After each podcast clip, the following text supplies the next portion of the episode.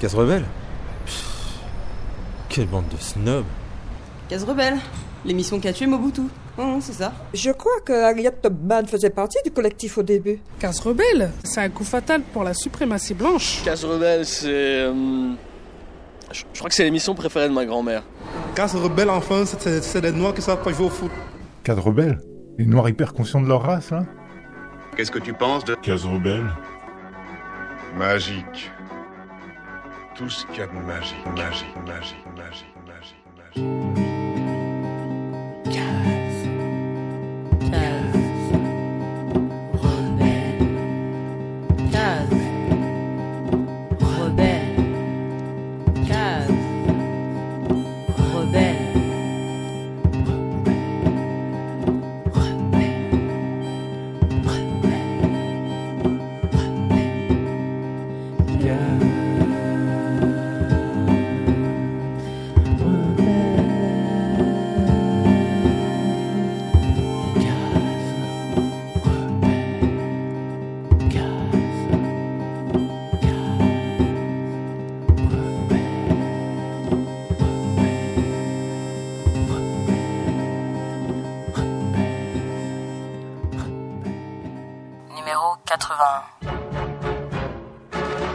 Jade Almeida et vous écoutez Case Rebelle. Bonjour, bonsoir à toutes et tous. Je ne sais pas si vous êtes préparés pour ce nouvel épisode, mais on vous promet beaucoup de déménagements. Afroféministe, chercheuse, activiste, chroniqueuse radio hebdomadaire sur Néo-Québec, Jade Almeida porte constamment la lumière de son intelligence, de ses questions pertinentes et dérangeantes, et la lumière de son rire sur le monde qui l'entoure.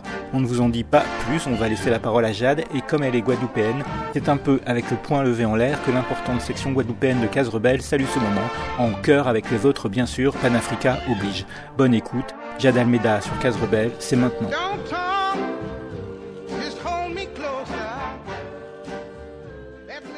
Ma mère vient de Guadeloupe, mon père vient du Cap-Vert. Je suis née en France, j'ai passé quelques années en France, puis euh, suite au divorce de mes parents, ma mère est repartie en Guadeloupe, je devais avoir 7-8 ans. Mais je rentrais en France à peu près deux fois par an pour voir mon père, donc j'ai toujours grandi entre la Guadeloupe et la France avant de partir, m'installer en France à mes 19 ans, je crois. Et le fait d'avoir grandi entre la Guadeloupe et la France a eu un impact assez particulier sur la manière dont j'avais pas forcément l'impression de pouvoir me réclamer guadeloupéenne, antillaise. Tu sais, par exemple, je parle pas le créole parce que à la maison, ma grand-mère voulait pas qu'on le parle. Elle voulait qu'on garde un français un peu, un peu pur, si je peux dire.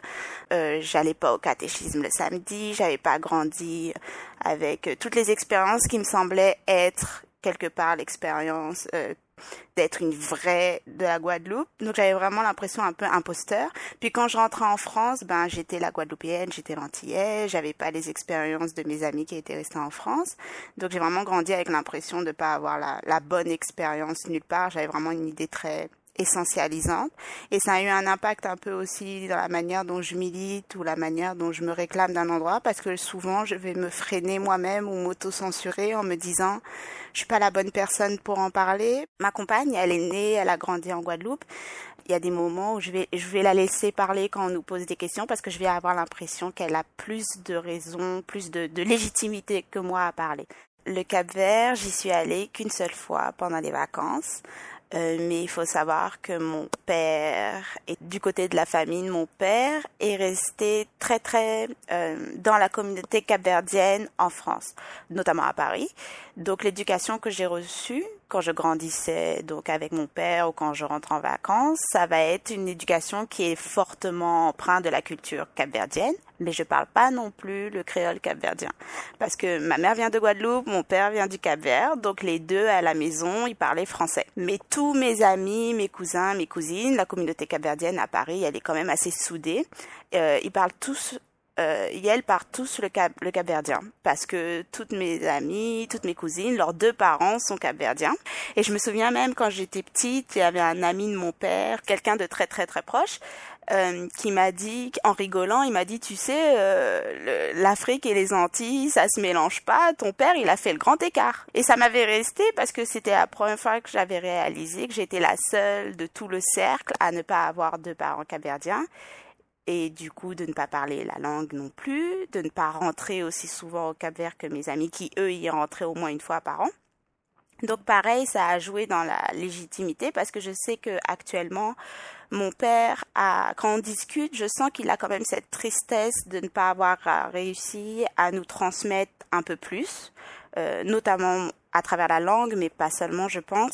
Le fait que quand il regarde mes chroniques ou qu'il m'écoute parler ou que je milite et que mes références principales, c'est la Guadeloupe, il en est fier. Mais d'un autre côté, je sens également que peut-être pour lui, il considère qu'il y a quand même petit, un, petit déséquilibre dans ce qu'il aurait pu me transmettre par rapport aux autres enfants euh, qu'il a vu grandir dans la communauté. Mon père, il retourne constamment, il a prévu d'y passer sa retraite. Mon grand-père et ma grand-mère, ils rentrent chaque année, parfois trois, quatre mois. Euh, mon grand-père est un artiste assez reconnu au, Cap-Vert. Le groupe euh, dont il faisait partie, c'est la Voix du Cap-Vert. Et l'année prochaine, le, le, président va lui rendre hommage. Il est encore en vie, hein, c'est un hommage de son vivant. Mais c'est quand même, du coup, une famille qui... Euh, qui est très fière de, de, de venir du Cap-Vert, mais dont les enfants n'ont pas peut-être eu autant la transmission qu'ils auraient voulu. Donc pareil pour moi le Cap-Vert, je suis fière, je vais en parler par rapport à ma famille.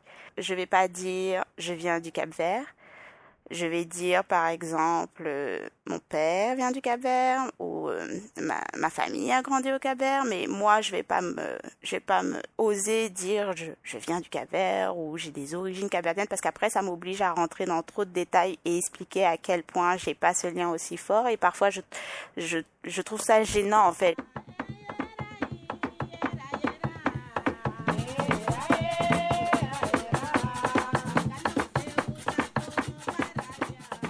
C'est un peu les montagnes russes. Majoritairement, c'est toujours l'embarras. J'ai toujours un embarras du fait de ne pas parler créole quand je suis en Guadeloupe. C'est un peu différent avec le créole capverdien. Le créole guadeloupéen, quand je suis arrivée, j'avais 7-8 ans. Donc, j'ai essayé, de répondre, de parler en créole à l'école. Et euh, ce qui s'est passé, c'était que c'était mon accent ne passait pas du tout. Tu sais, j'ai l'accent français, parisien, Île-de-France.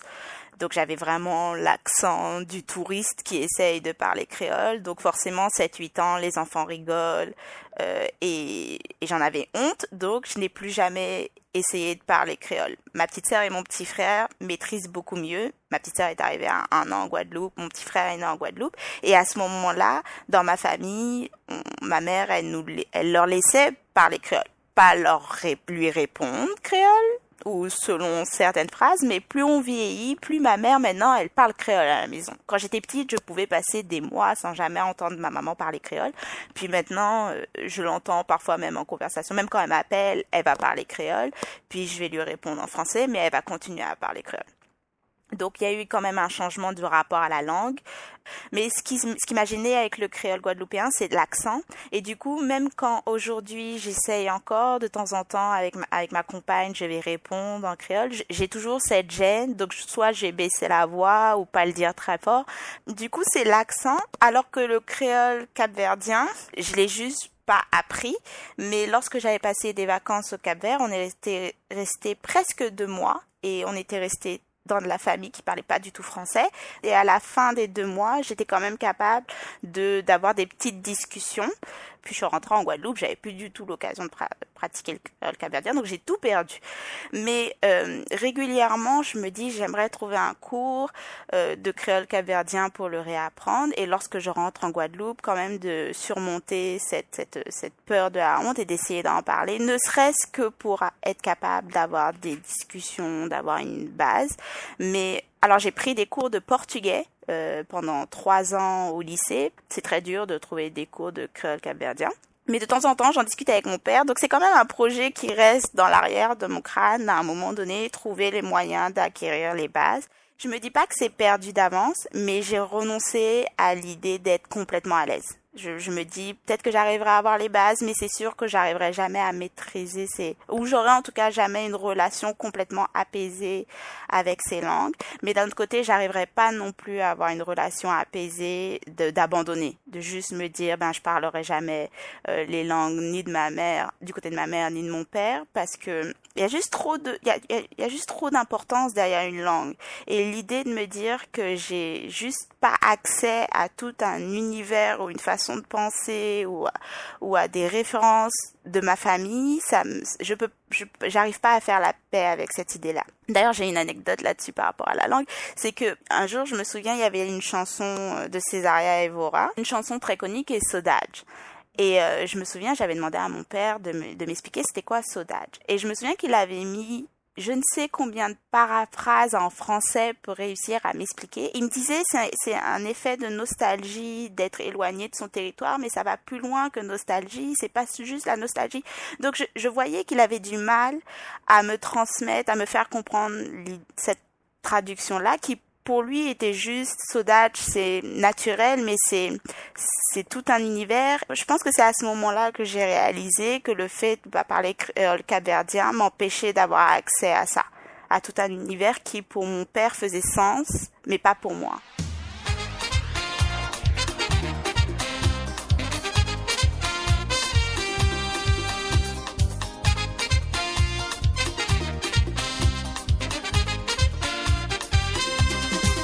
salta na estrada, no segunda-feira de madrugada. Um tiro de comboio, de amada na moinha inchada. Um tron taxi, toca na rua de esperança. Qual foi a? Um descobri que estava na França. Um dormi três dias, cobri só com lançou. Gripe entrar na boca, obrigam um pouco tomar dois pitrol. Um na rua, que ia tomar um ar. Qual foi a? Um descobri minha crioula, oh monsieur minha crioula, oh monsieur minha crioula, monsieur tá um modo hospital. Oh monsieur minha crioula, oh monsieur minha crioula, oh monsieur minha crioula, monsieur tá um modo hospital. Um maracos, um que de desviar trabalho, desviar trabalho nessa terra, é a mesma coisa desviar guerra. Me soma a Deus que amada na manhã inchada, ex-dor na costa é moda dor de um pacada. Já perdi esperança, já perdi tudo, minha fé. Dinheiro já acabamos, já que até nem sequer tomar um café. Ele sabe da mão, ele pergunta-me logo para papel. Um sei le papel, onde eu vou crer, não sei que. Oh, monsieur, minha crioula. Oh, monsieur, minha crioula. Oh, monsieur, minha crioula. Monsieur, tá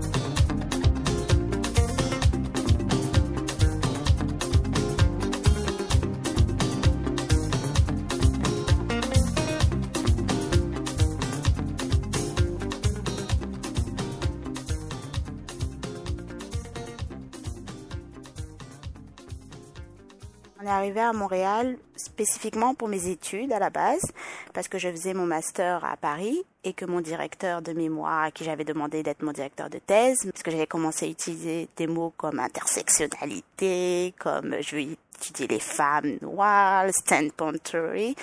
Et euh, il m'a dit, écoutez, je vais vous arrêter là. Votre sujet est super intéressant. J'adorerais être votre directeur de thèse, mais en l'état actuel, j'arriverai même pas à vous former un jury. Euh, ce sera impossible pour moi de vous de vous suivre. Vous aurez pas de financement. Vous devez partir. Si vous voulez travailler là-dessus, allez en Angleterre ou allez au Canada. Et Montréal, c'est vraiment particulier quand tu arrives ici en tant que femme noire parce que euh, tu découvres un espace qui a sa propre histoire au niveau de l'esclavage, mais qui a vraiment fait une réécriture au niveau du discours national avec un oubli constant et, systématique de leur rôle au niveau de l'esclavage. Et c'est une nation quand même qui s'est construite avec euh, la, la, violence, la tuerie des populations autochtones qui continuent de résister aujourd'hui contre l'occupation du territoire. Donc toi, tu arrives quand même sur un territoire occupé avec l'autorisation d'un gouvernement qui n'a aucune légitimité par rapport aux populations autochtones. Donc tu deviens quand même un sujet de colonisation finalement, un sujet qui sert le projet colonial du Canada. Donc là, dans ce cas-là, dans cet espace-là, ça veut dire quoi? De militer pour les droits des populations noires par exemple ou de militer pour les droits de la personne? Quand tu es toi-même euh, eh bien, dans une position de colonisation. Donc ça remet beaucoup de choses euh, en question quand même, euh, de vraiment considérer qu'est-ce que tu entends par solidarité des luttes. Parce qu'ici, l'esclavage, c'était 80% des populations autochtones, 20% des populations noires que j'occupe un territoire au même titre que les, que les colons face à des populations qui actuellement sont en train de résister et de réclamer leur territoire, qui s'opposent par exemple à l'installation des pipelines par, euh, par Justin Trudeau, donc le, ministre actuel. Ce que je croyais être le principal de ma lutte doit tout d'un coup être contextualisé pour des luttes autres euh, dans lesquelles je ne peux qu'être en solidarité, mais je ne peux pas me réclamer d'un projet de ce lutte. Je ne suis pas euh, des populations autochtones. Donc, ça m'oblige à me positionner sur c'est quoi les conséquences de mes, de, de, de mes études ici, de mon emplacement ici. On, sait qu'on va pas rester. On sait par exemple qu'on veut pas rentrer dans un projet comme je sais pas moi acheter une propriété ou quoi au caisse parce qu'on on veut vraiment qu'il y ait une limite, euh, ne serait-ce qu'au fait qu'on occupe le territoire ici. Ça m'a forcé aussi à avoir certaines réflexions par rapport à notre territoire faut savoir aussi que lorsque j'ai grandi, j'ai quand même reçu une éducation par rapport à la société, hein, par rapport à ma famille, mais je, je dirais que j'étais le parfait le parfait petit soldat. Je croyais vraiment à la méritocratie. Euh, je croyais vraiment au fait que c'était important de parler français. J'ai vraiment eu une enfance et une adolescence très euh, je questionnais pas du tout le système, j'avais aucun questionnement par rapport au fonctionnement des institutions, j'acceptais tout ce qui fonctionnait.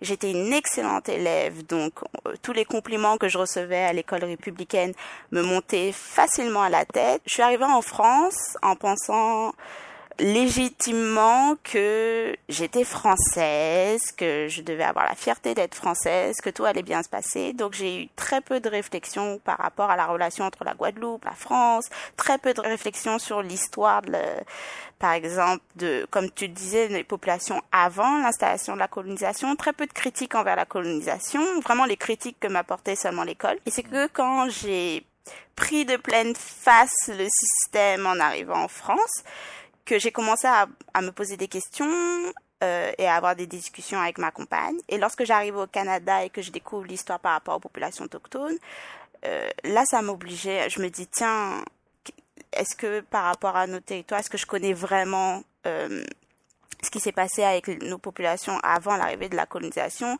Est-ce que je connais l'histoire? Est-ce que j'ai cherché? Je suis capable d'aller faire tellement de recherches dans d'autres contextes. Pourquoi j'ai pas cherché de dans mon contexte, celui où j'ai grandi. Et c'est ma compagne qui a commencé à, essayer de me raconter un petit peu ce que mon éducation, dont j'étais tellement fière, n'avait très peu euh, abordé. Euh, oui, parfois on me posait des questions comme disant est-ce qu'il y a des populations autochtones chez toi? Impossible de répondre parce que j'avais peur de mal utiliser le terme autochtone, de mal dépeindre la réalité en Guadeloupe. Donc ça m'a juste euh, fait réaliser à quel point mon ignorance est encore très grande. C'est une expérience que j'ai l'impression d'avoir constamment. C'est plus j'avance, plus euh, je réalise à quel point un, je, manquais de questionnement, deux, euh, j'avais des avis extrêmement arrêtés sur certains sujets, mais je me suis jamais interrogée sur pourquoi je pensais de, la sorte. Et du coup, ça me fait à chaque fois extrêmement peur finalement de la capacité du, système à m'avoir embrigadé quelque part. Je, presque, on a l'impression que je parle de lavage de cerveau, mais c'est vrai que certains, on pourrait le voir comme ça. Et parfois, à chaque fois, je me dis, mais alors que maintenant je n'ai jamais autant cherché, qu'est-ce que je ne sais toujours pas, qu'est-ce que je continue d'absorber sans questionnement, comment est-ce que je m'assure de pas de nouveau faire fausse route? Bah c'est sûr que du coup je n'ai plus jamais eu le sentiment de certitude que je pouvais avoir à mes 18 ans quand je sortais euh, de la prépa avec euh, avec ma grosse tête euh, pleine de louanges mais euh, mais c'est ça a été un, un véritable choc. Du coup actuellement j'essaye de revenir un peu sur notre propre histoire mais soit je trouve peu de sources, soit je ne crois pas vraiment les sources que je trouve parce que ce sont des sources euh, qui ont été légitimées un petit peu par euh, l'Académie française. Donc ce sont ces sources-là que je mets de côté et je dois aller chercher en dehors de tout ce qui est euh, légitimation institutionnelle. C'est d'ailleurs comme ça que j'ai découvert Case Rebelle parce que je cherchais des sources qui étaient des sources qui s'intéressaient à des sujets autres, qui donnaient la parole à des populations que j'avais pas l'habitude d'entendre ou des personnes que j'avais pas l'habitude d'entendre et qui ne cherchaient pas la légitimité académique. Our mothers were pregnant African women thrown overboard while crossing the Atlantic Ocean on slave ships. We were born breathing water as we did in the womb. We built our home on the seafloor, unaware of the two legged surface dwellers, until their world came to destroy ours. With cannons, they searched for oil beneath our cities. Their greed and recklessness forced our uprising. Tonight, we remember. Y'all remember how deep it go? Started from the bottom. Y'all remember how deep it go? For y'all had to come back deep. Y'all remember when it used to be deep. So deep. So, so deep. Ay. When y'all swam about y'all mama while y'all mama was asleep. So deep, so, so deep. Ay. And y'all remember when y'all had the dance floor lit dark. No two step deep. Y'all don't even sweat deep. As deep as it gets. Dreaming dead asleep and keeping time. Y'all heartbeat deep. Y'all heartbeat deep. And all the fishes had their eyes bugged out. Cause y'all dancing underwater and y'all don't get wet and the dark smelled sweet and y'all tails touch reef. Y'all feed off the bottom, but now y'all remember.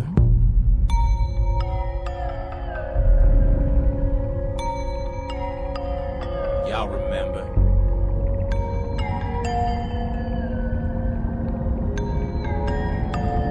Y'all remember. Pressure outside the vehicle 832.2 bars. Y'all remember when the deep got hot, when y'all moved on up, how y'all used to argue about the water getting warmer. Still, y'all loved a little bit of light up in the deep. So deep, so, so deep. Ay. Y'all remember saying how it couldn't be them two legs, cause y'all came from two legs, and y'all mamas would've loved y'all if they could've breathed, but they wasn't ready for the deep. So deep, so, so deep. Ay. Y'all remember when the first blast came? And the beat fell off, and the dreams got woke, and the light went bad, and the fishes belly up, and them coral castles crumbled cause they wasn't quite enough, and conversation used to break like the floor quaked, like the bleached bones, and the thin friends fled from their home, but the blast wouldn't stop cause they wanted black gold, and them no gills had to feel it cause they couldn't be told.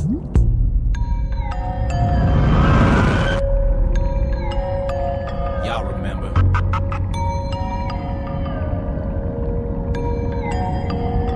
Remember. Ocean salinity 35 psu. Water pH 7.91.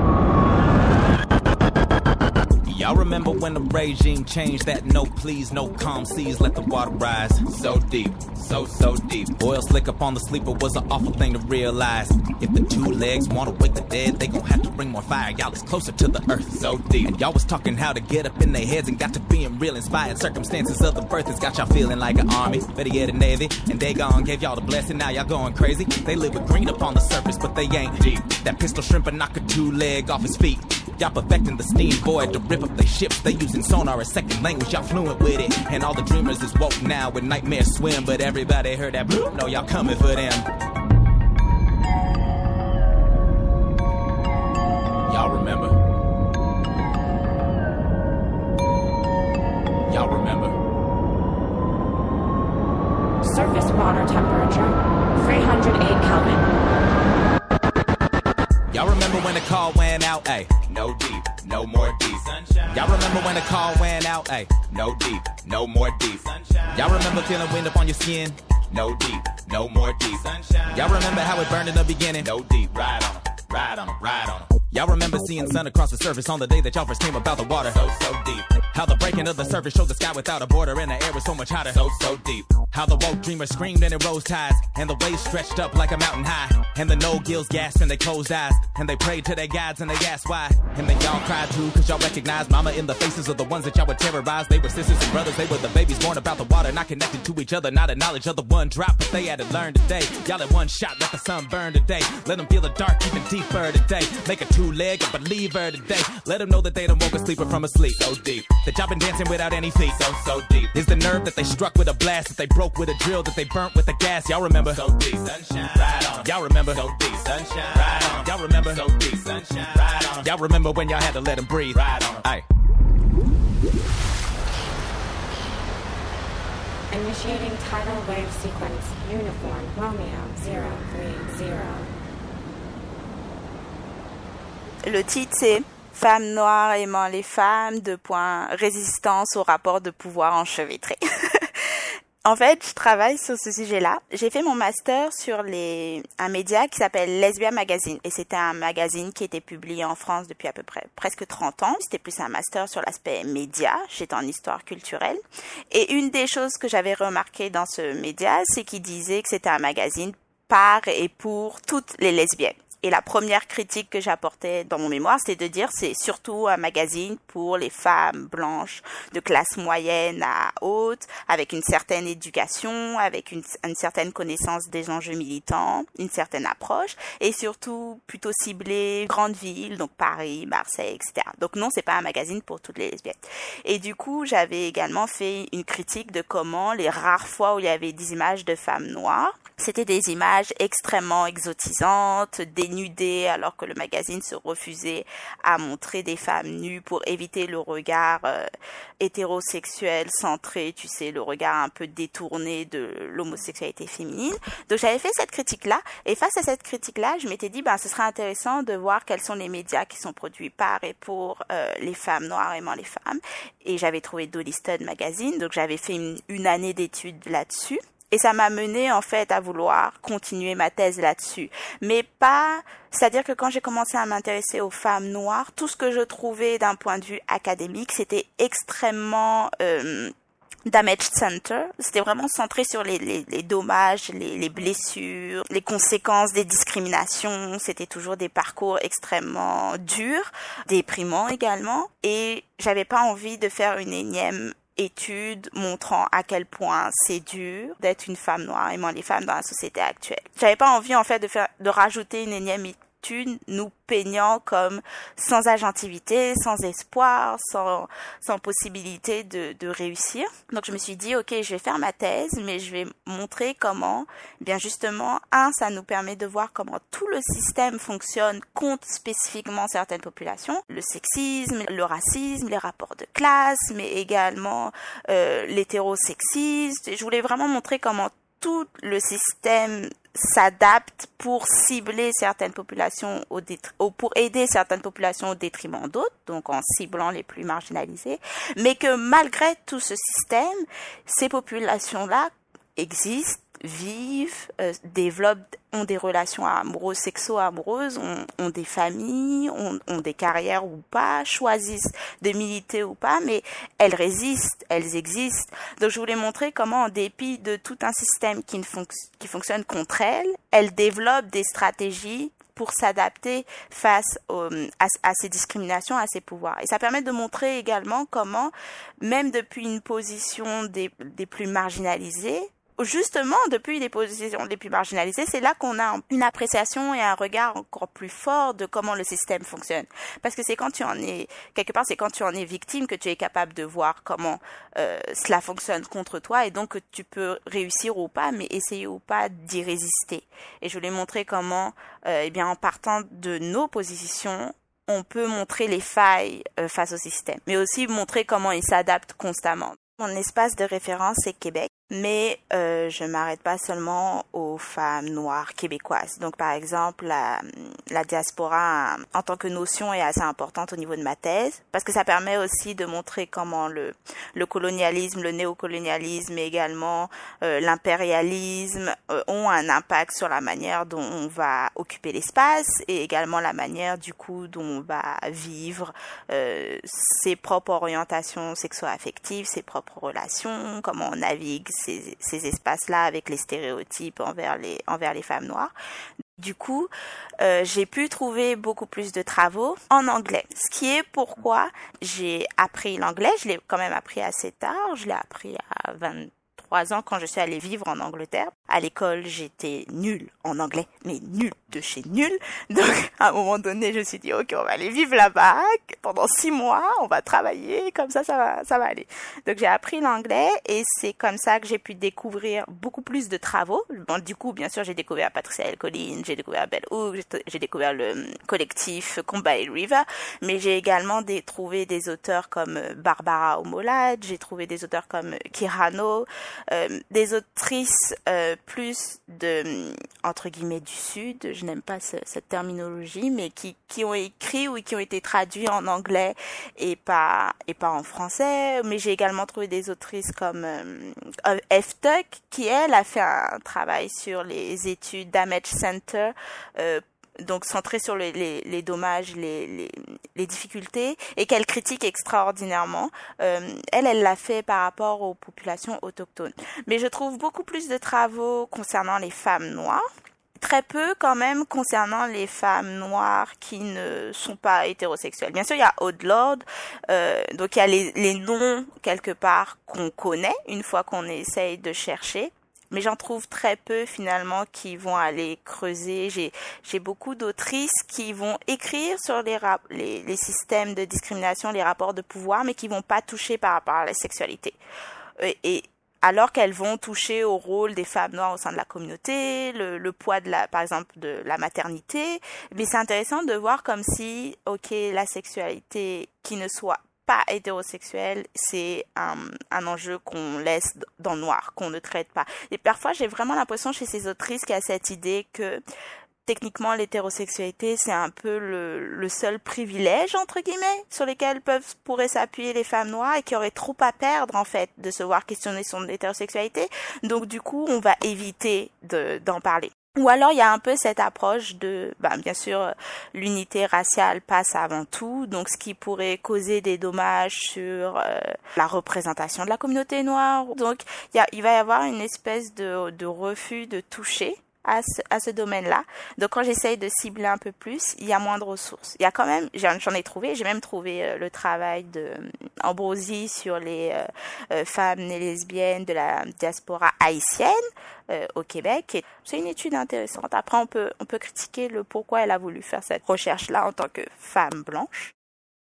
Dans l'académie, toutes les positions sont pas reconnues comme légitimes. Il y a aussi cette barrière-là d'avoir l'autorisation de mener certaines études quand on est, on fait partie de cette communauté-là. Et c'est quelque chose que je dois constamment, constamment défendre, constamment légitimer le fait qu'en tant que femme noire, euh, étant en couple avec une femme, aimant les femmes, j'ai le droit d'étudier ce sujet. Ça, c'est un autre encore sujet. Mais je me demande si ça aussi, ça n'a pas peut-être freiner ce qui aurait pu être dans la production de, de savoir, le fait de pas vouloir se délégitimer ou de pas vouloir freiner sa carrière si on veut avoir une carrière universitaire, ce que ce que je comprends. Faut faut faut comprendre aussi dans quel contexte on évolue et les stratégies qui ont été développées pour pouvoir euh, évoluer dans ce contexte. On peut pas hmm. tout être belle hooks, qui est, qui est quand même extraordinaire, mais on peut pas tout être belle hooks. Donc dans notre étude, 7% des femmes ont eu une ou plusieurs relations homosexuelles.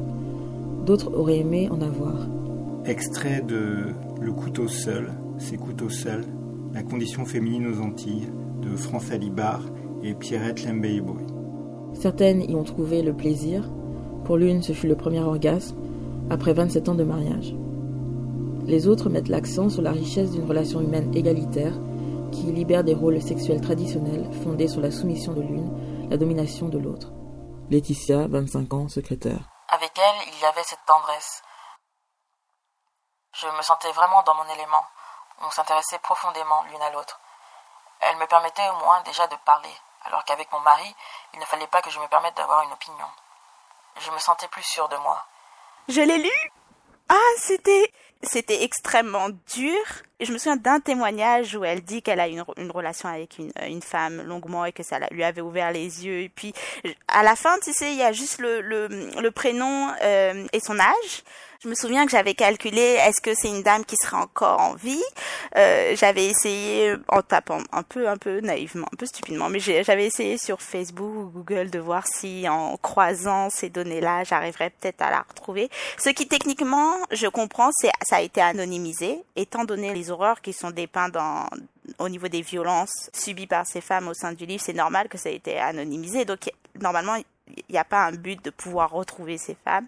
Donc la curiosité que j'avais de vouloir voir si elle, était toujours en vie, si elle s'en était sortie, si elle si elle avait laissé d'autres témoignages, va à l'encontre de la manière dont a été réalisé ce livre. Mais tu vois, quand j'ai pris ce livre, je m'attendais pas à trouver un tel témoignage.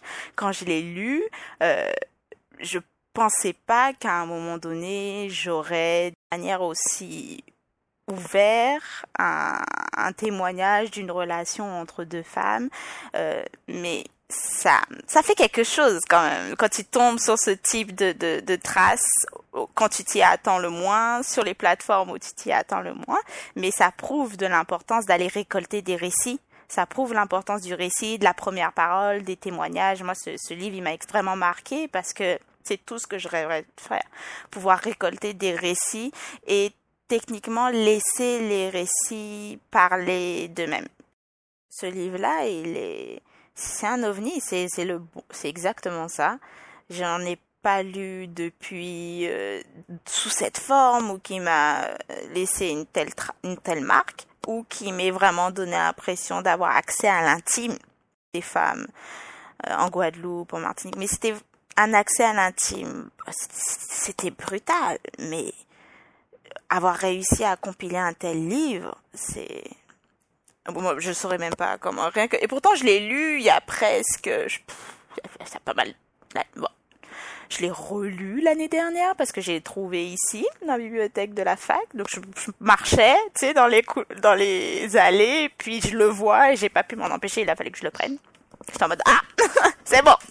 Mais euh, à chaque fois, je je suis une intervention qui ne sert strictement à rien là tout de suite, juste pour dire à quel point ce livre m'a remarqué. juste pour dire la prochaine fois que je passe en Guadeloupe, si je pouvais passer à quelques centres d'archives pour aller euh, fouiller un peu de ce côté-là. Il y a des choses qui existent. Si on reçoit ces petites miettes, ça veut dire que ça existe. Il y a, eu, euh, il y a eu des productions autour, mais toute la question des archives, la question de la transmission, la question de la préservation de ces archives-là, c'est un vrai problème pour nous. C'est un vrai problème parce que on n'est pas les personnes qui sont supposées laisser des traces ou laisser une histoire. Et quand on réussit à laisser des traces, n'est jamais sûr qu'elles vont être transmises ou qu'elles vont être préservées.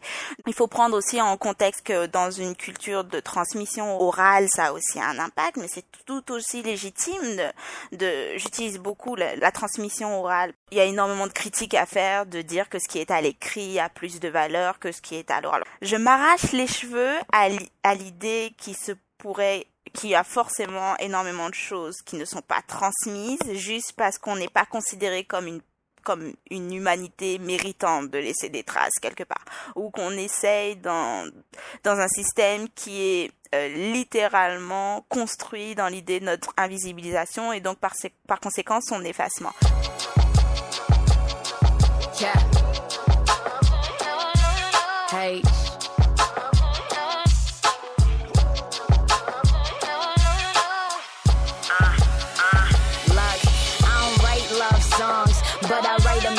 You. I got a lot to say when shit pertains to you. A different setting, stepped out of hell into heaven, and your mind is a tool, but your body's a lethal weapon. I see you and break a sweat and get near you and chase my breath. And I hate it when you gone, cause I feel like there's nothing left. Yeah, cause I want this shit forever. I stain with your image cause I picture us together. Nothing particular, I picture us wherever. On the couch, in the kitchen, shit, I picture us on shuffle. It's a whole lot that I don't know about you, but I'm willing in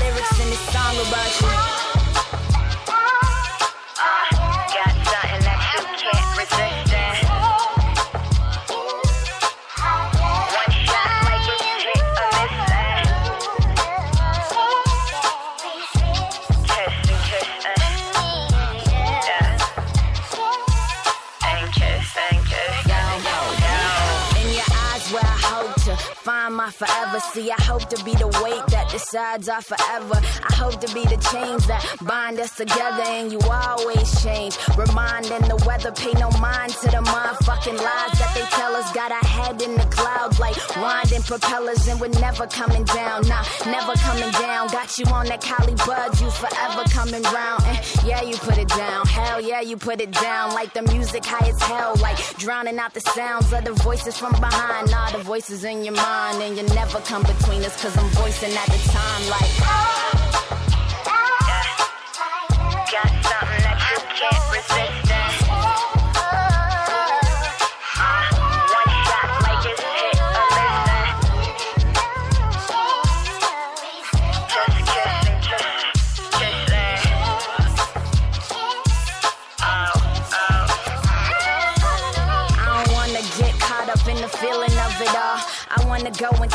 the ceiling of it all. Shit, kiss me like I'm different, like the part of you that's missing reappeared when I popped up. Flyer than a flock up. Sometimes I exhale like my pain can escape me and think to my thoughts got nowhere to take me. And you always make me question whether this will ever work or if it's just a game of who could hurt the other first. And I got you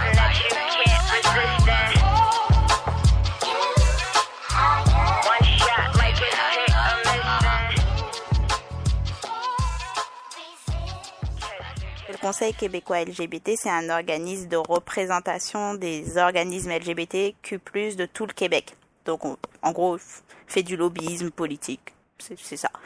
Et donc ils avaient fait une annonce, ils voulaient organiser une rencontre de trois jours d'un maximum d'organismes travaillant en région parce qu'ils voulaient faire un travail de conscientisation sur à quel point les enjeux du vécu LGBTQ+ en région rurale sont différents de ceux en ville, mais que toutes les recherches ont tendance à se cibler sur l'expérience en ville. Donc moi j'ai été embauchée pour organiser cette rencontre et réaliser un rapport euh, de recherche par rapport à cette rencontre, mais également un rapport de recherche par rapport au vécu en, en région et j'avais accepté ce, travail parce que ben je suis pas boursière, j'ai jamais été boursière depuis que j'ai commencé la recherche, donc il faut faut que j'ai un travail en même ou plusieurs, ça dépend des périodes. En même temps que je fais mes études, j'ai fait énormément de petits emplois alimentaires, puis j'ai essayé quand même d'obtenir des en arrivant ici un travail qui soit un peu plus en lien avec ma recherche. Donc je m'étais dit cool, peut-être que je vais pouvoir rencontrer des femmes noires dans le milieu LGBTQ+ qui militent ou qui sont à des positions de travail euh, euh, d'emploi euh, rémunérés, parce que ça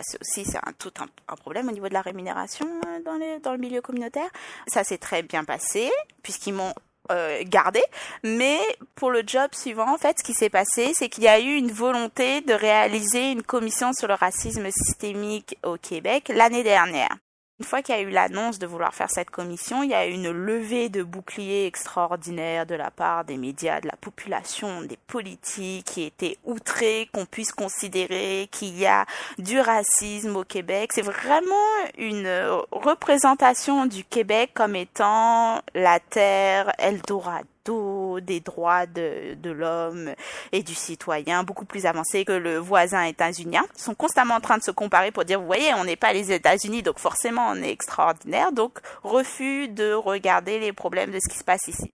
Moi, ça faisait déjà presque six mois que j'étais au conseil et quand on a vu passer l'annonce, je suis allée voir euh, donc euh, ma directrice et je lui ai dit écoute, euh, ça fait pas mal de temps que je suis ici et que je milite et le milieu LGBTQ+ est extrêmement blanc.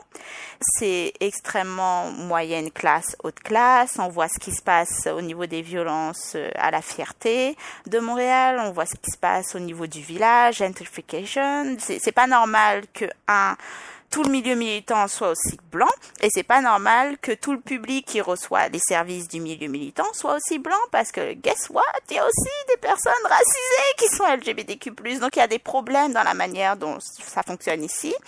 Euh, il y a une annonce euh, qui permet d'avoir de l'argent si on fait une recherche par rapport à la commission. Laisse-moi faire une recherche sur le racisme systémique au sein de la communauté LGBTQ+, notamment au sein du milieu militant. Donc j'ai été autorisée à faire ça. J'ai pu faire un rapport où je suis allée consulter à peu près 24 personnes s'identifiant comme racisées et membres de la communauté LGBTQ+, et récolter leurs témoignages. Donc en gros, le rapport, c'est vraiment quasiment un cumul de, de, de témoignages. En fait, je mets, je mets beaucoup, beaucoup, beaucoup d'extraits de leur, de leur vécu et de la violence qu'ils subissent en tant que personnes euh, racisées au sein du milieu LGBTQ+. Donc un peu pour attirer l'attention sur un milieu qui se dit ne pas pouvoir être oppressif parce que c'est un milieu qui milite pour les droits de la personne et en fait c'est un milieu extrêmement oppressif et le rapport a été rendu au ministère, il est sur notre site internet, j'ai pu faire peut-être une conférence autour de ce rapport-là, mais c'était pas vraiment suffisant parce que je voyais bien que c'était un rapport qui avait pas été vraiment diffusé au sein des associations que représente le conseil. Et c'était un peu ces associations-là que je visais. Je voulais leur montrer comment certaines de leurs pratiques, de leurs discours, de la manière dont ils utilisent leur, droit à avoir accès au, au premier ministre, tu sais, parce que maintenant c'est un milieu qui a obtenu un certain pouvoir politique, donc ils sont consultés quand il y a des projets de etc. Et il y avait des discours extrêmement violents, des discours, pas, par exemple, il y a eu le débat de la charte des valeurs au Québec. En gros, c'était un projet de loi qui notaquait à ce qu'on appelle ici les accommodements, c'est-à-dire lorsque tu as besoin de certains arrangements, par exemple, sur le milieu du travail pour t'autoriser à avoir certaines parties qui sont spécifiques soit à ta communauté, soit à ta religion, etc. Ce qui est, quelque chose qui existe ici, contrairement par exemple à la France, mais il y a une vraie poussée au niveau politique, mais aussi au niveau ben, de la population pour euh, réduire ses droits. Tu sais, il y a vraiment une montée de, d'obsession autour de la laïcité québécoise, mais une laïcité qui se construit foncièrement contre euh, les populations musulmanes prioritairement, ben, exactement comme ce qu'on peut voir en, en, ce moment en train de se développer euh, en France. Et donc du coup, euh, au, au, moment de ce débat, il y avait eu des associations connues gays avec des personnalités de, de, de, la communauté qui ont quand même un gros accès aux médias, un fort accès aux partis politiques, etc., qui sont montés au créneau dans ces débats-là pour dire qu'en effet, il faut protéger la société québécoise euh, du risque de l'immigration, du risque des religieux parce que la société avait été extrêmement avancée dans les droits euh, LGBTQ+, et donc que, eh bien, l'autre, bien sûr, c'est l'autre qui vient d'Afrique du Nord, l'autre, c'est celui qui a une autre religion, devient une menace envers les droits des Québécois, Québécoises LGBT. Ces associations-là existent toujours, tu sais, elles obtiennent énormément d'argent, ces présidents-là sont encore en place, donc c'est vraiment des personnes qui sont à l'aise ils ont ces discours-là et ils en obtiennent un, certain pouvoir au niveau politique, ils en obtiennent une certaine reconnaissance de la part d'une certaine frange de la population. Ça leur permet de rentrer finalement dans le, discours nationaliste, euh, québécois, canadien, etc.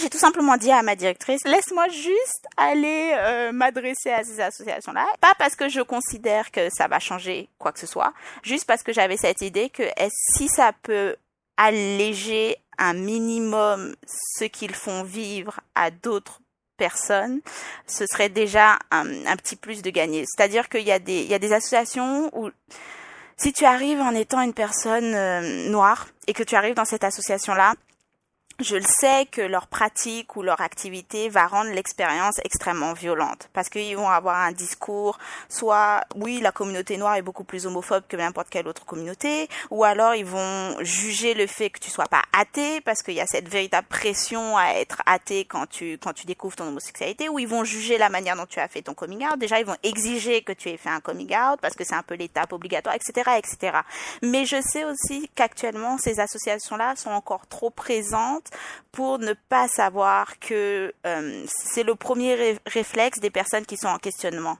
Donc, quelle que soit la communauté d'origine, ces associations-là sont actuellement les premiers répondants. Donc, en attendant d'avoir des alternatives et de meilleures associations, il faut faire en sorte de limiter les dégâts. Donc, je me dis, si je peux, moi aussi, aller voir ces associations en venant moi-même d'un organisme qui les représente. Donc techniquement, j'ai derrière moi un organisme qui a plus de pouvoir que j'espère pouvoir lancer euh, un, un, processus de changement ou au moins de diminution des torts pour alléger un petit peu les, les, les violences le temps qu'on est mieux. Pour revenir à ma thèse, quasiment toutes les, les femmes noires que j'ai rencontrées, je les ai rencontrées en dehors du milieu euh, LGBTQ+ implanté. Donc je les ai rencontrées dans tous les groupes, associations et activités qui se font en dehors de ce circuit-là, en opposition de ce circuit-là, en militantisme contre ces circuits-là. Elle est en place. Hello. Rebonjour Jed. Rebonjour Cyril. Je suis en train de relire le titre de ta chronique. Et comme tu l'imagines si bien, euh, voilà quoi, ok. Je tiens à préciser pour tous nos, nos auditeurs que Cyril semble toujours un peu déconfit quand il découvre mes sujets, mais je vous rassure, il valide mes chroniques avant que j'ai le droit à l'antenne. Disons plutôt que sa validation, c'est j'annonce le sujet et généralement je l'entends dire au Seigneur. et ça, c'est la validation. ça y est, ça y est, ça y est, ça y est. Là, là j'ai été trahi. j'ai été trahi, j'ai été trahi. Ok. J'ai aucune, alors zéro formation euh, radio, média, pas du tout. Euh, j'ai pas la voix radio, hein, comme tu l'entends. J'ai pas la voix hyper agréable à l'écoute. Euh, donc en fait, je suis allée à cette radio parce que je faisais une conférence en lien avec ma thèse. Cyril Equala, le producteur de la radio, avait entendu parler de ma conférence et ça l'avait titillé d'entendre parler d'homosexualité en rapport avec les populations noires. Il s'était dit, ah tiens, j'en entends jamais parler de l'homosexualité dans nos communautés. Lui-même est un homme noir, il vient du, il vient du Cameroun, ça fait plus de 20 ans qu'il est ici. Donc il m'a invité pour juste présenter en fait euh, euh, ma conférence, répondre à une petite interview. Et quand je suis arrivée, les équipements fonctionnaient pas. Donc il était super gêné parce qu'il me disait, je vais devoir te faire revenir, je suis vraiment navrée, mais puisque tu es là, peut-être qu'on peut discuter, peut-être qu'on peut voir quelles questions je pourrais te poser. Donc on va préparer finalement un peu plus que ce que était prévu l'interview. Donc comme je parle énormément, je me souviens qu'on est resté trois heures parce que j'avais, je m'étais lancée dans une explication euh, de ma thèse qui a duré trois heures. Et puis je me souviens qu'il me regardait en me disant c'est qui elle, pourquoi elle m'envoie toutes ces infos. Mais euh, ça l'a suffisamment intéressé pour qu'il me dise ben est-ce que tu serais OK de revenir une fois par semaine pour faire une chronique? Et je disais, une, euh, une chronique sur quoi? Et il me disait, ben, ce que tu veux, ta carte blanche. C'est juste que j'aime ce que tu dis et je l'entends pas ailleurs. Euh, en tout cas, je l'entends pas en français. Donc c'est comme ça que ça a commencé. Je lui ai juste demandé, est-ce que tu es sûr que j'ai carte blanche? Est-ce que je peux arriver chaque semaine et parler d'un sujet qui m'intéresse avec l'angle qui m'intéresse? Et il m'a assuré que oui. Donc j'ai accepté et c'est comme ça que je me suis retrouvée à faire cette chronique. Je suis vraiment rentrée dans cette chronique en me disant je vais pouvoir faire écho, tu vois. Il y a énormément de choses qui ont fait sens pour moi, mais ça a pris énormément de temps parce que je savais pas où chercher et ça a pris encore plus de temps parce que je, notamment, je, ne parlais pas anglais. Et malheureusement, énormément de choses qui ont permis de faire sens à ce que je vivais ou à ma situation actuelle au début, il y a quelques années, c'était surtout en anglais. Ce que je trouvais en français était toujours frustrant ou pas suffisant ou violent. Mais quand j'avais accès à des textes en anglais, il y a énormément de choses qui tout d'un coup ont fait clic. C'est pas parfait non plus et, et l'anglais est également une langue coloniale, donc je suis tout aussi fâchée de ne parler que deux langues colonial qui est l'anglais et le français, Seigneur. Mais euh, n'empêche que il y a énormément de choses que je trouvais qu'en anglais. Donc et à chaque fois je me disais comment je fais pour euh, pour le pour le transmettre? Tu sais, j'ai une petite sœur, euh, elle vient d'avoir 19 ans. Je voulais pas qu'elle passe par la même rage que moi et une rage qui fait pas sens mais je, mais tu sais, je peux pas non plus devenir professeur de ma petite sœur. Faut aussi que je la laisse faire ses propres démarches. Mais j'avais tout le temps cette réflexion de comment je fais en sorte que euh, ben, ma petite sœur, elle arrive derrière et puis elle a accès à ces informations-là. Il y avait des sources que je trouvais extraordinaires que je pouvais pas lui envoyer parce que je savais qu'elle comprendrait pas qu'elle avait pas la même démarche. Donc je me disais, en faisant cette radio-là, je vais pouvoir parler des sujets qui m'intéressent et en plus, je vais pouvoir présenter toutes les sources que j'ai trouvées et, et, présenter des angles autres que ce qu'on entend constamment. Et du coup, j'invente rien, mais au moins je fais écho parce qu'il y a déjà du bruit. Donc moi, j'arrive et puis je, je juste, je relance un peu de bruit et puis peut-être qu'il y aura deux, trois personnes qui vont m'entendre, qui, qui vont dire, oh, j'y avais jamais pensé comme ça. Ah, c'est, pour ça que euh, mon adolescence s'est passée comme ça. C'est pour ça qu'autour de moi, ma famille les femmes occupent tel emploi et pas, tu sais, peut-être ces personnes-là vont faire écho, puis ça va continuer petit à petit et on aura de nouveau des archives. C'est une fois par semaine, souvent soit ça va être en réaction à l'actualité. Donc, par exemple, jeudi dernier, j'ai parlé du Brésil parce que les élections, c'est dimanche et qu'il y a eu une énorme manifestation des, des, des, femmes qui sont descendues dans la rue contre le candidat donné gagnant Bolsonaro qui est d'extrême droite, mais ça m'a permis de parler de ce sujet-là, également de montrer comment le discours de Bolsonaro, c'est un discours populiste, euh, anti. Tu sais, c'est un, un, discours qu'on retrouve actuellement dans la montée euh, de l'extrême droite, mais quasiment dans le monde entier. Donc ça m'a permis d'apporter euh, un autre angle que la manière dont les médias parle, c'est-à-dire ah c'est un problème brésilien. Pas du tout. Tu, peux comprendre ce qui se passe au Brésil que si tu comprends ce qui se passe actuellement aux États-Unis, donc le fait que Trump a été élu, que si tu comprends que actuellement au Québec la CAC est passée avec un discours anti-immigration, que si tu comprends pourquoi le Brexit est passé, que si tu comprends comment Sarkozy et Macron sont arrivés sur place, etc., etc., etc.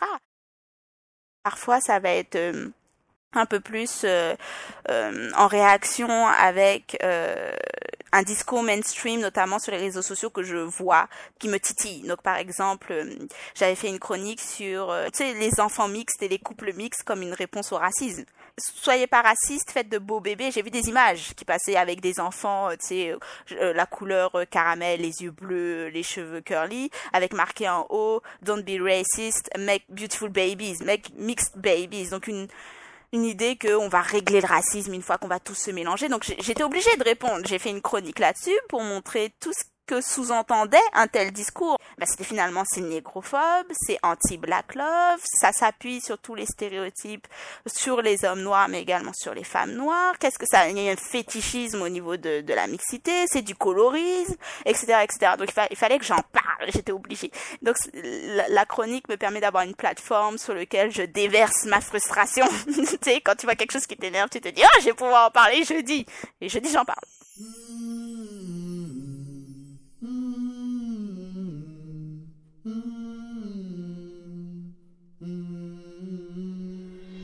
Au Parlement, nous qu'à monter. Au Parlement, pour expliquer. Au Parlement, nous qu'à monter. Pour y dire nous la vérité. Au Parlement, nous qu'à monter. Au Parlement, pour expliquer. Au Parlement, nous qu'à monter.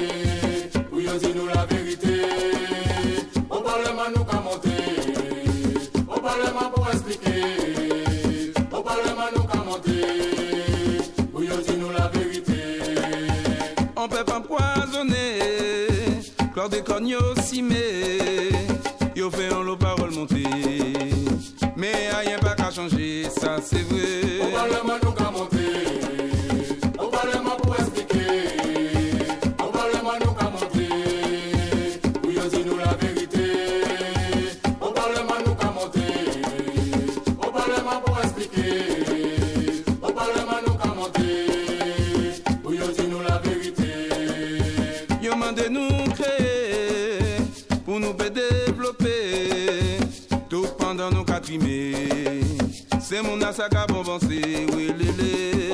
Nous qu'à monter. Au Parlement, pour la la.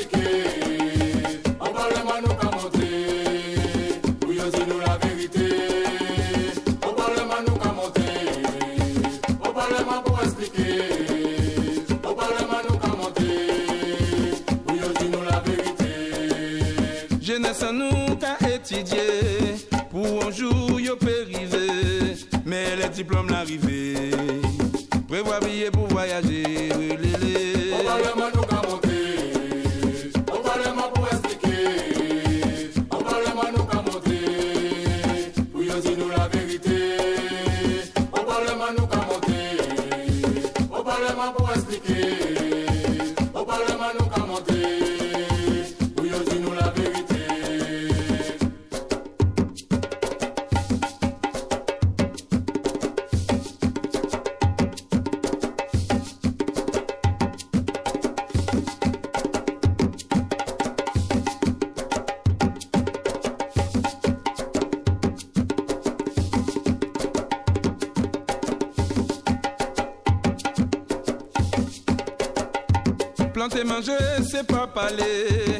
Parler. Quand à la mer,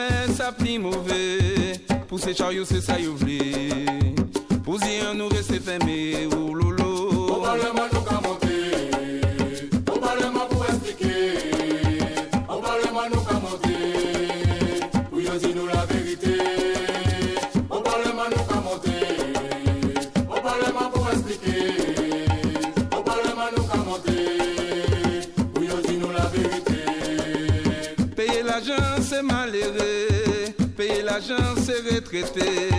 Yo les plus riches pas qu'à payer. L'argent, yo pas qu'à taxer, moyen merdé. Au Parlement, nous qu'à monter. Au Parlement, pour expliquer.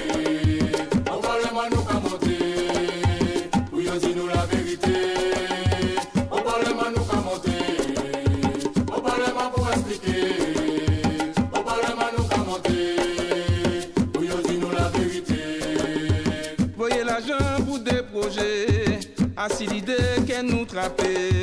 Les malfaiteurs yo qu'à passer. Et la culture pas qu'avancer. Oh, yo yo. Au Parlement, nous qu'à monter.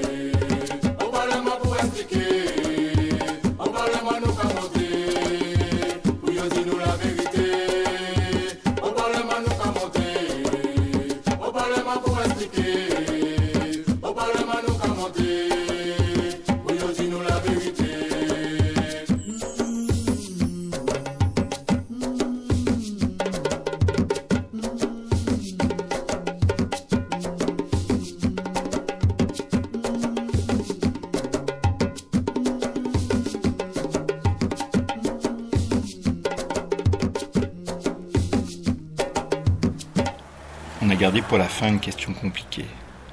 On a demandé à Jade comment elle vivait, interprétait la récurrence en Guadeloupe de polémiques moralistes, réac et destructrices pour la communauté, sur un territoire pourtant perpétuellement en lutte et confronté à de graves problèmes au niveau santé, éducation, environnement et au niveau de la plus simple survie au quotidien. On sait qu'il n'y a pas de réponse simple aux questions compliquées.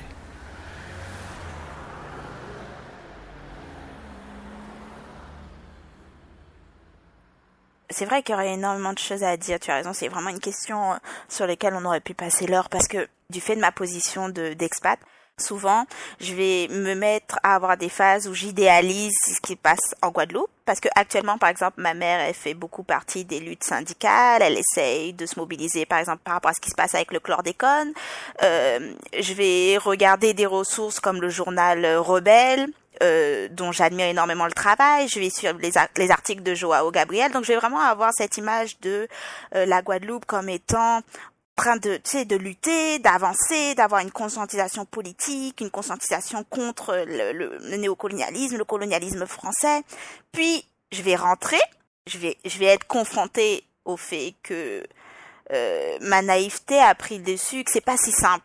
Parce que, comme tu le dis, il y a encore énormément ce discours d'arrière-garde, porté quand même par une génération qui a connu le massacre euh, 67, qui a connu euh, la période euh, où, on, où on posait des bombes pour pouvoir réclamer notre indépendance, tu vois, où ils ont, ils ont vu la Guadeloupe à feu et à sang pour obtenir leur indépendance, qui a connu le, déchaînement des CRS, qui continue de voir ce déchaînement actuellement. Donc, c'est paradoxal de voir des individus issus de cette génération qui littéralement ont assisté au déchaînement et à la violence de la France envers la Guadeloupe, donc une violence étatique, euh, systématique, systémique, qui une génération qui est les premières victimes de l'empoisonnement de nos terres. Je dis pas que c'est que générationnel, comme quoi ma génération tout d'un coup a les yeux ouverts, c'est plus un, il y a le paradoxe d'entendre ces discours ultra-conservateurs venant d'éléments de cette génération, mais également il y a eu comme, il n'y a pas eu de transmission.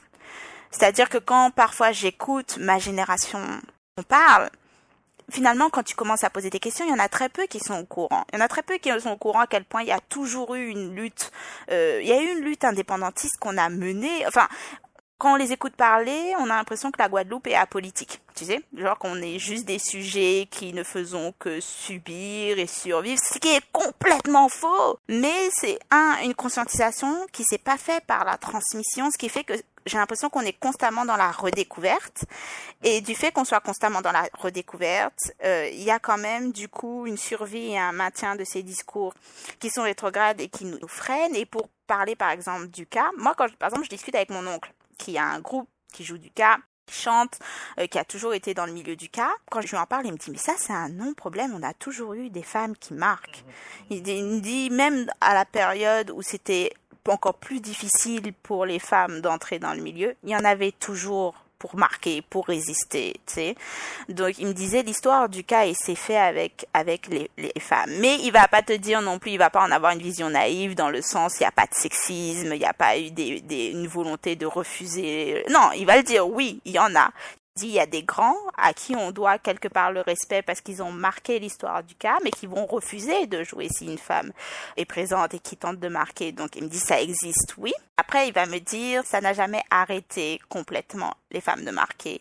Et il me dit et c'est normal, c'est une tradition le cas, et c'est une tradition qui comme toute tradition s'enrichit et se développe et change avec le temps parce que la vision d'une tradition a arrêté et figée dans la pierre, ça, ça n'a jamais existé. Ça, c'est, pas une tradition. C'est une vision extrêmement moderne de ce qu'est la tradition. Mais en réalité, les choses changent et évoluent. Et heureusement, ça voudrait dire que ce serait mort. Il me dit aujourd'hui, on est reconnu comme patrimoine. Bon, il y aurait des choses à dire sur pourquoi on se sent l'obligation d'être légitimé par des instances comme le... Bon, bon, je rentre pas là-dedans, mais après, il me dit, il y en aura toujours pour dire que euh, les femmes n'ont pas le droit de marquer. Moi, j'ai un problème à me dire, il y en aura toujours. Je trouve ça défaitiste qu'il y aura toujours des gens qui seront opposés. Et Kozak et sa lettre, c'est quand même un ramassis d'explications pseudo-scientifiques sur le bassin des femmes, qui mélange la, la spiritualité, le sexisme. Il y a quand même une manière qu'il a de parler des, des, charmes, de, enfin, tu sais, c'est sexiste, c'est misogyne, c'est, c'est bas de chez bas, misogyne, sexiste, rat pâquerette. Donc, il n'y a aucun respect à avoir envers un discours pareil. Quand ta première attaque, c'est de dire que la personne, elle est arrivée à cette place-là, techniquement en, ouvrant les jambes, c'est littéralement ce qu'il dit. Excuse-moi, pardon, mais je veux dire, c'est le béaba de, des attaques misogynes, sexistes de premier ordre. Ce discours-là, si on l'extrapole beaucoup plus, est révélateur de voir comment en Guadeloupe, il peut y avoir un paradoxe extraordinaire de voir énormément de demandes de changement et de mouvement et une histoire qui supporte ces demandes de changement et de mouvement et en même temps un discours extrêmement apathique, réaction parfois qui se veut apolitique. Ma mère, elle est extrêmement frustrée par exemple de ne pas voir une réaction populaire beaucoup plus forte face à, au chlordécone. Elle a énormément de mal à mobiliser. Elle fait partie des groupes qui essayent de mobiliser pour avoir des manifestations. Après, faut aussi comprendre que les, les grèves en Guadeloupe, les, les grosses grèves, les gros mouvements sociaux, les premiers, premières à en être touchés D'abord, c'est la population sur place. C'est-à-dire que pour attirer l'attention au niveau national ou international, il faut qu'on commence par nous-mêmes nous auto-asphyxier et euh, nous-mêmes nous, nous attaquer. Pour pouvoir attirer l'attention, faut déclencher une violence supérieure envers notre propre population pour suffisamment déranger un système qui finira par se dire ah bah peut-être qu'on va en parler. Et c'est un peu tout ce qui a marqué les luttes jusqu'à présent de nos territoires. Ça a été des violences extraordinaires contre lesquelles on a dû réagir en quelque part s'affligeant encore plus de violence. Parfois, je me dis, est-ce qu'on peut pas comprendre le, le fait que à certaines périodes il n'y ait pas de mouvement populaire, là on penserait qu'il y en aurait beaucoup plus, ou un focus sur le, le, minime plutôt que le, que le macro, juste parce que c'est à ce moment-là une stratégie de, de survie, de se dire on garde la, on garde la tête dans le guidon parce que c'est parce que réagir va être extrêmement violent pour nous L'éducation scolaire, c'est l'école républicaine française, à la française, donc ça a un impact sur la manière dont nous, on peut réussir à se conscientiser, sur la manière dont on peut envisager nos, nos réactions, et puis on part. Il y a un véritable drainage de la jeunesse de Guadeloupe du fait du chômage, du fait de vouloir avoir, euh, de continuer ses études. La Guadeloupe est la première à perdre du fait que la jeunesse soit obligée de partir ou ceux qui restent ne parviennent pas à avoir un emploi. Donc, véritablement, tout est lié.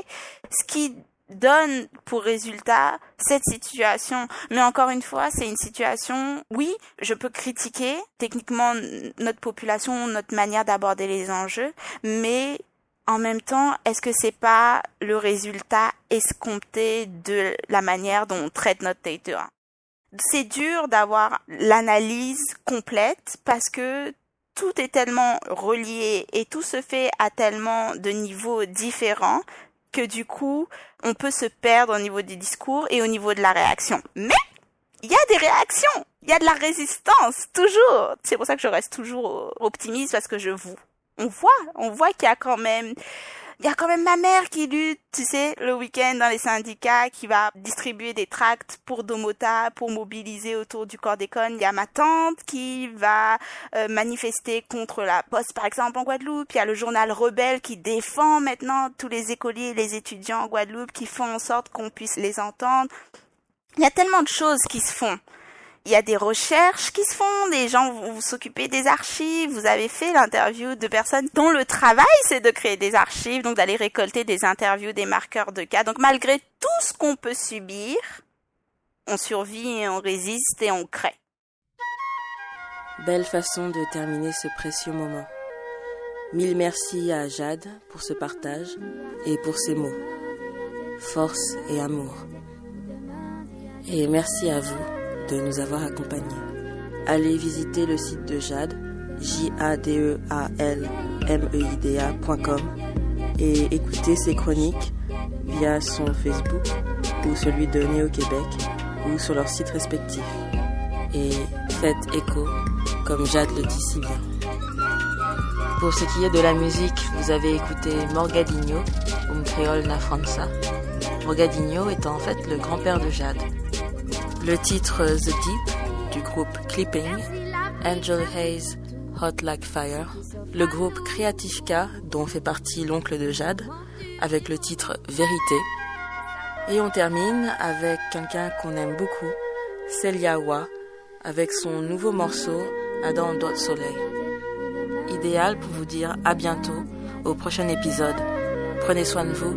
Force.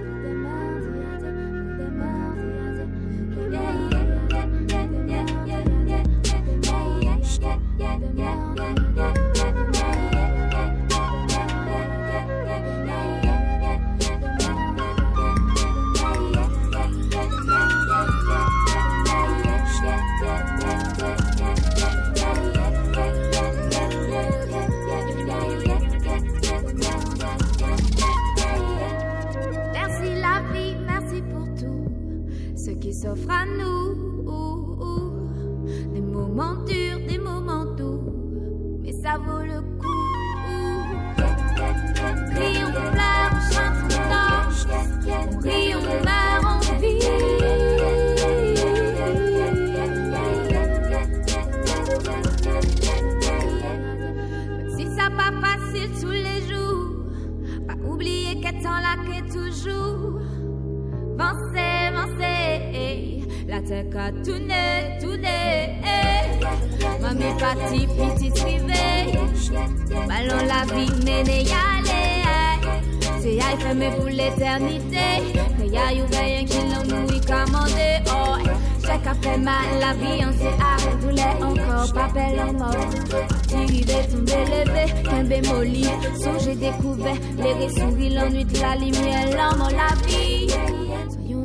nou pa ka egziste Soyon e lot nou pa ka egziste Si wale manke toujou sonje tout l'an ou ban mwen pou mwen plis a leve tout piti pou y pe ale loin Loin, loin, loin, loin On sa bonjou nou ke roujwe On sa bonjou nou tout ke jwe